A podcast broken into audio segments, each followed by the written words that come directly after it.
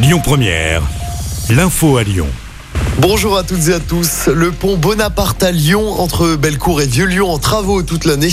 L'annonce a été faite par Bruno Bernard, le président de la métropole. Le pont sera restauré jusqu'en décembre.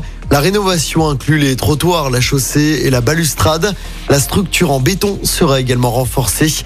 La circulation sera maintenue toute l'année, sauf entre le 15 juillet et le 15 août, où les véhicules seront interdits. Les piétons et les cyclistes pourront toutefois continuer à emprunter le pont.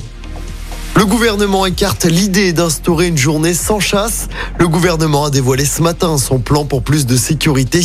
Pas d'interdiction le dimanche, mais un délit d'alcoolémie. Les chasseurs risqueront une contravention. Des formations à la manipulation des armes sont également prévues. Le plan prévoit aussi une application pour identifier les zones et les horaires où il n'y a pas de chasse en cours. Dans l'actualité locale, ce drame ce matin près de Lyon. Une femme de 54 ans a été happée par un train. Ça s'est passé à la Verpillière en Nord-Isère vers 7h30 du matin. Malgré l'intervention des secours, la victime a succombé des suites de ses blessures. Une enquête est en cours. La circulation des trains a été coupée pendant environ deux heures entre Lyon et Bourgoin.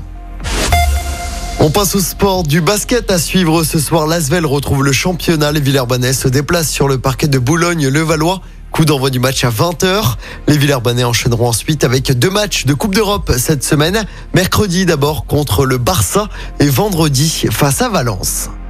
Noël Legrette présente ses excuses à Zidane après ses propos polémiques d'hier soir. Le patron du foot français avait indiqué pour rappel qu'il n'en avait rien à secouer d'une possible arrivée de Zizou à la tête du Brésil. Le président de la 3F a reconnu des propos maladroits, une sortie qui lui a valu les foudres notamment de Kylian Mbappé. Zidane, c'est la France, on ne manque pas de respect à la légende. Comme ça, un peu plus tard, la ministre des Sports avait réclamé des excuses après ce manque de respect. Écoutez votre radio Lyon Première en direct sur l'application Lyon Première, lyonpremière.fr et bien sûr à Lyon sur 90.2 FM et en DAB+. Lyon Première